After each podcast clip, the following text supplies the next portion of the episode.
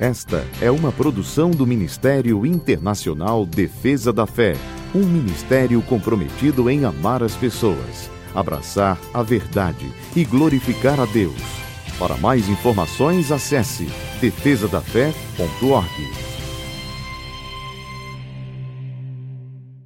Oi, eu sou Camila Licurgo e venho aqui para apresentar o nosso devocional de hoje.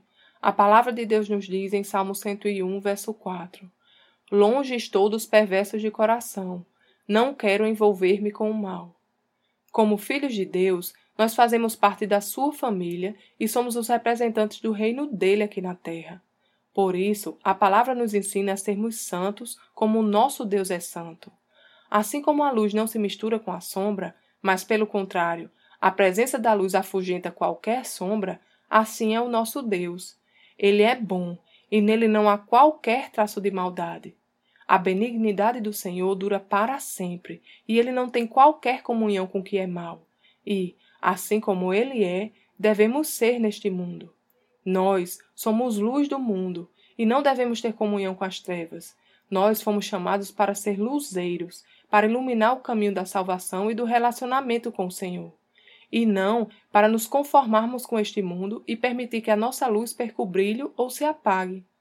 Por isso, que possamos abrir mão de tudo que seja contrário à natureza do nosso Pai e deixar que a luz de Cristo guie os nossos passos e ilumine o nosso caminho. Pois assim como uma pequenina luz pode iluminar um grande espaço, a luz de Cristo em nós é capaz de alcançar e transformar a vida de muitas pessoas. Vamos orar?